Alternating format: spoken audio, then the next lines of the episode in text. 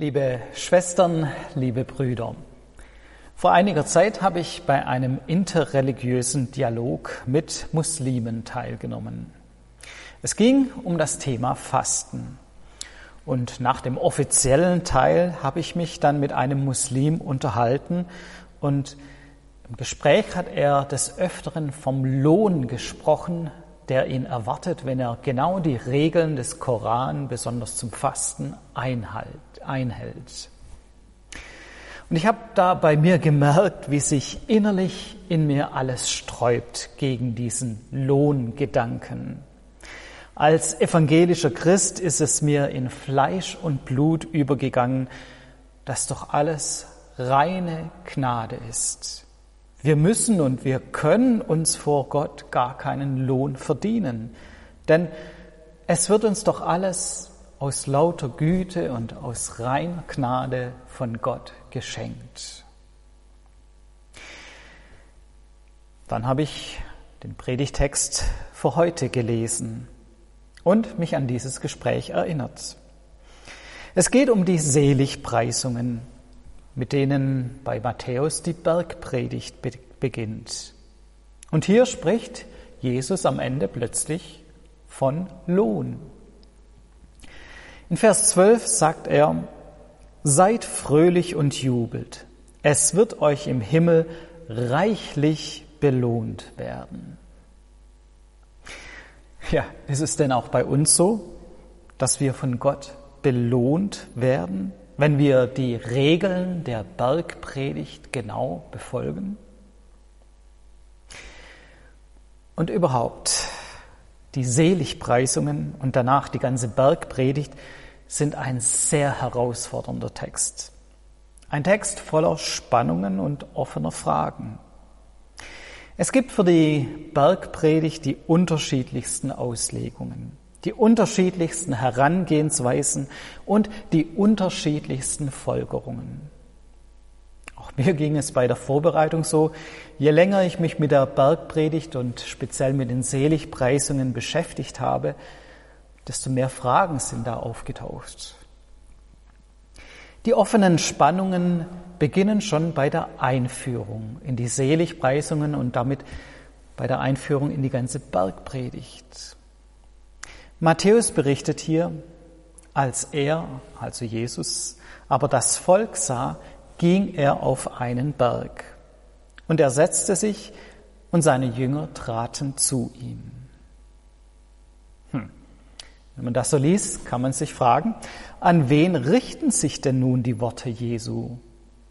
An die Menschenmenge, die Jesus vor Augen hatte? Oder ganz speziell an die Jünger, die zu ihm traten? Ich habe Predigten gelesen, in denen ganz selbstverständlich betont wurde, dass die Bergpredigt an alle Menschen gerichtet ist, weil Jesus ja am Anfang alle im Blick hat. Andere behaupten wiederum genau das Gegenteil. Die Bergpredigt sei speziell Lehre für Jünger und Jüngerinnen, denn alleine diese treten ja in die Nähe Jesu und zu diesen spricht er dann.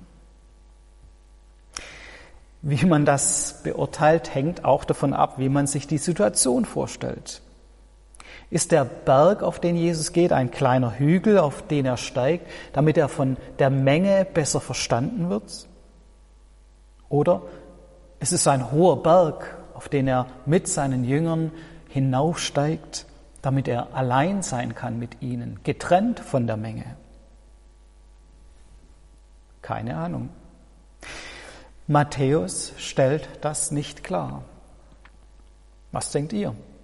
Richtet sich die Bergpredigt, die Seligpreisungen an die Menschenmenge oder speziell nur an die Jünger und Jüngerinnen? Eine weitere Spannung ist, wie man denn die Seligpreisungen deuten soll. Geht es hier um geistliche Dinge, welche vor allem unser ganz persönliches Glaubensleben betreffen? Oder geht es um ganz irdische Dinge, wie wir in dieser Welt im Hier und Jetzt leben sollten? Das beginnt schon mit der ersten Seligpreisung. Selig sind, die da geistlich arm sind. Wörtlich übersetzt heißt es die Armen im Geist. Hier sagen die einen, dass es natürlich um geistliche Dinge geht. Selig sind die, die ihre geistliche Armut vor Gott erkennen und die sich bewusst sind, dass sie selbst gar nichts leisten und vorbringen können. Andere wiederum sagen genau das Gegenteil. Es geht natürlich um die ganz materiell Armen.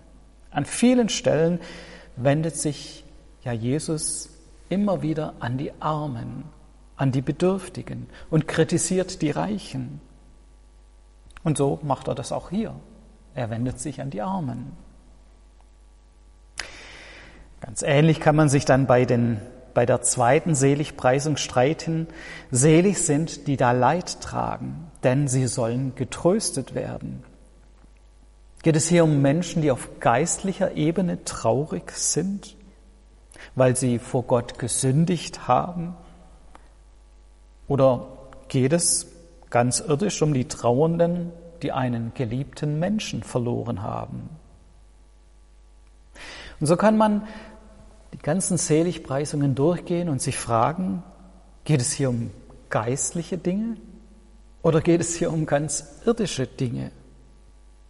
Was meint ihr? Wie versteht ihr die Seligpreisungen?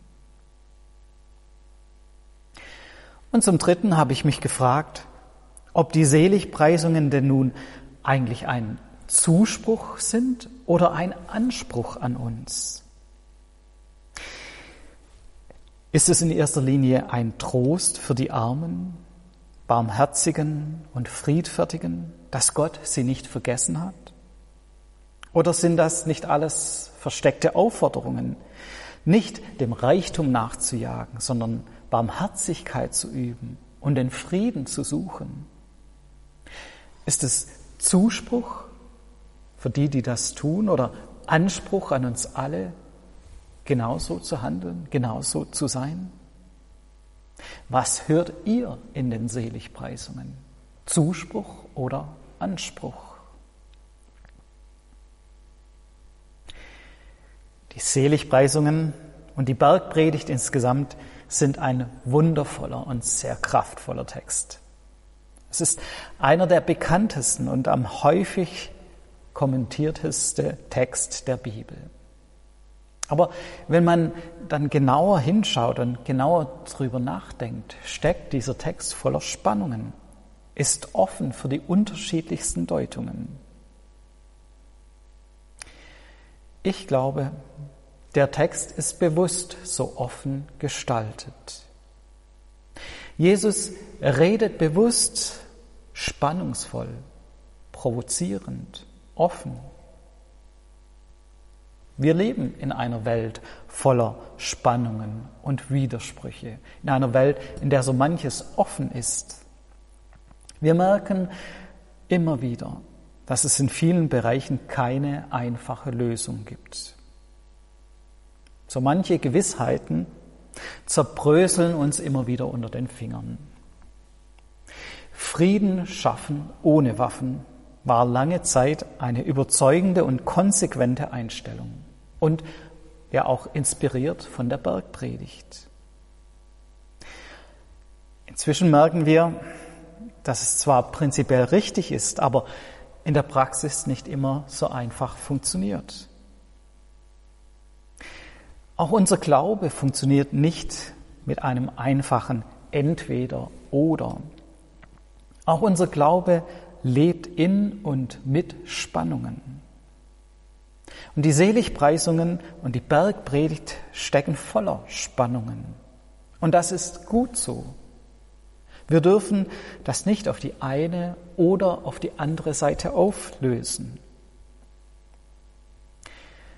Die Bergpredigt richtet sich sowohl an Jesu Jünger und Jüngerinnen im Speziellen, als auch ganz allgemein an die Welt. Beides ist richtig. Mir sind dazu zwei Personen eingefallen. Auf der einen Seite Dietrich Bonhoeffer. Er hat ein ganzes Buch über die Bergpredigt geschrieben. Und das hat er ganz betont aus seiner Sicht als Jünger Jesu geschrieben. Auf der anderen Seite ist mir Mahatma Gandhi eingefallen. Auch er hat die Bergpredigt sehr ernsthaft und mit viel Gewinn gelesen. Für ihn war es einer der wichtigsten Texte der Menschheitsgeschichte. Und er hat aus der Bergpredigt und aus den Seligpreisungen sehr viel für seinen gewaltlosen Widerstand gelernt. Wir sehen an diesen zwei Personen von den Seligpreisungen und der Bergpredigt kann sowohl der Jünger Jesu profitieren, als auch Mahatma Gandhi, der kein Christ war. Und auch die Spannung zwischen geistlich und irdisch dürfen wir nicht auflösen. Natürlich spricht Jesus aus einer geistlichen Grundhaltung heraus. Es geht ihm bei allem und immer auch um die Beziehung des Menschen zu Gott. Aber diese Beziehung hat dann auch ganz konkrete Auswirkungen in unserem irdischen Leben. Wer allein auf geistlicher Ebene nach Gerechtigkeit sucht, womöglich nach seiner eigenen Gerechtigkeit, und nicht zugleich auch auf irdischer Ebene, irdischer Ebene nach Gerechtigkeit sich sehnt, der hat etwas falsch verstanden. Für mich gibt es deswegen eine sehr gute Übersetzung für die Seligpreisungen, den Beginn der Seligpreisungen. Und zwar glückselig sind. Luther übersetzt ja mit selig sind. Und in dem Wort selig, da liegt mehr der Ton auf dem himmlischen, auf dem geistlichen. Bei Gott selig Viele moderne Übersetzungen sagen dann eher glücklich sind oder freuen dürfen sich. Dieses Wort deutet dann eher auf ein irdisches Glück hin oder auf irdische Freude. Aber Glaube ist ganzheitlich. Es geht nicht nur um Seligkeit irgendwann im Jenseits, es geht nicht nur um irdisches Glück im Hier und Jetzt, sondern um beides. Deswegen passt die Übersetzung glückselig ganz hervorragend. Des Weiteren sind die Seligpreisungen sowohl Zuspruch als auch Anspruch. Rein sprachlich sind sie zunächst einmal Zuspruch an die Armen, Trauernden, Sanftmütigen und so weiter. Ihnen werden Verheißungen gemacht. Und diese Zusagen werden im Passiv gemacht. Und damit ist in der Bibel oft ausgedrückt, dass Gott selbst es ist, der dahinter steht. Er schenkt dies alles. Aber zugleich ist das alles dann auch eine Herausforderung für uns alle, ein Leben so zu führen, dass es diesen Wesenszügen entspricht. Es werden ja Eigenschaften und Wesenszüge angesprochen, die Gott gefallen, die in seinen Augen gut sind. Und natürlich möchte Gott, dass wir dann auch so leben, dass wir nach Frieden suchen, dass wir Gerechtigkeit verfolgen, dass wir Trauernden beistehen. Beides ist richtig. Zuspruch und Anspruch. Doch, wie ist es jetzt mit dem Lohn? Ich denke, es geht hier nicht um einen Lohn, den wir uns verdienen müssten. Das Wesentliche wird uns von Gott immer aus Gnaden geschenkt. Und trotzdem spricht die Bibel immer wieder auch hier in diesem Zusammenhang vom Lohn.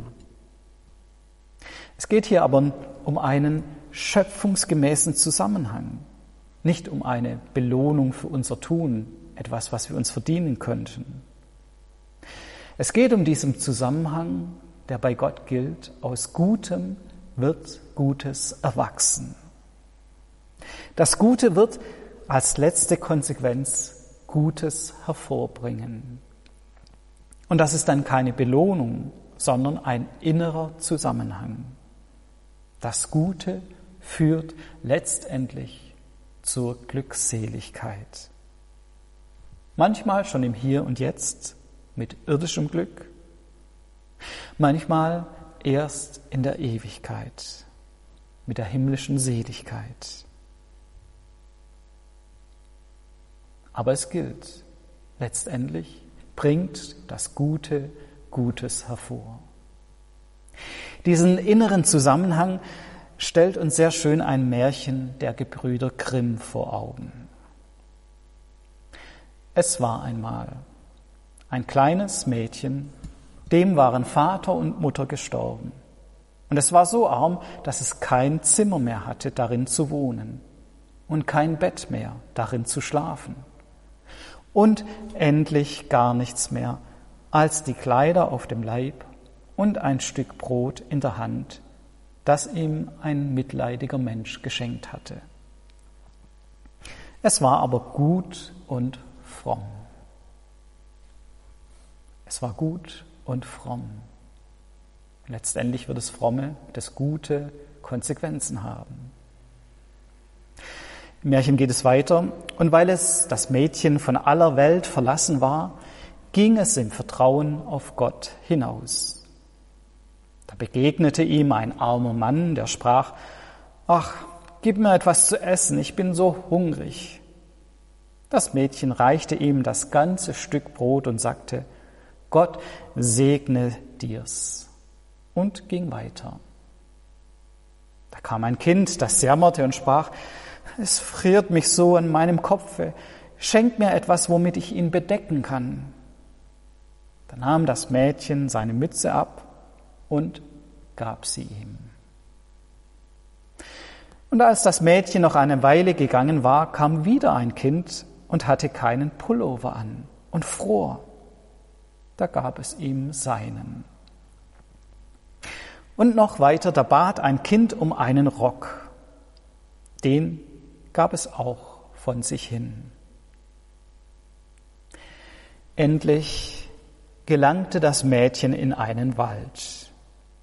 Und es war schon dunkel geworden. Da kam noch ein Kind und bat um ein Hemd. Und das Mädchen dachte, es ist dunkle Nacht, das sieht dich niemand. Du kannst wohl dein Hemd weggeben und zog das Hemd ab und gab es auch noch hin. Und wie das Mädchen so stand und gar nichts mehr hatte, fielen auf einmal die Sterne vom Himmel und waren lauter silberne Taler. Und ob das Mädchen gleich sein Hemd weggegeben hatte, so hatte es ein neues an. Und das war von allerfeinstem Linnen. Da sammelte es die Taler ein und war reich für sein Lebtag.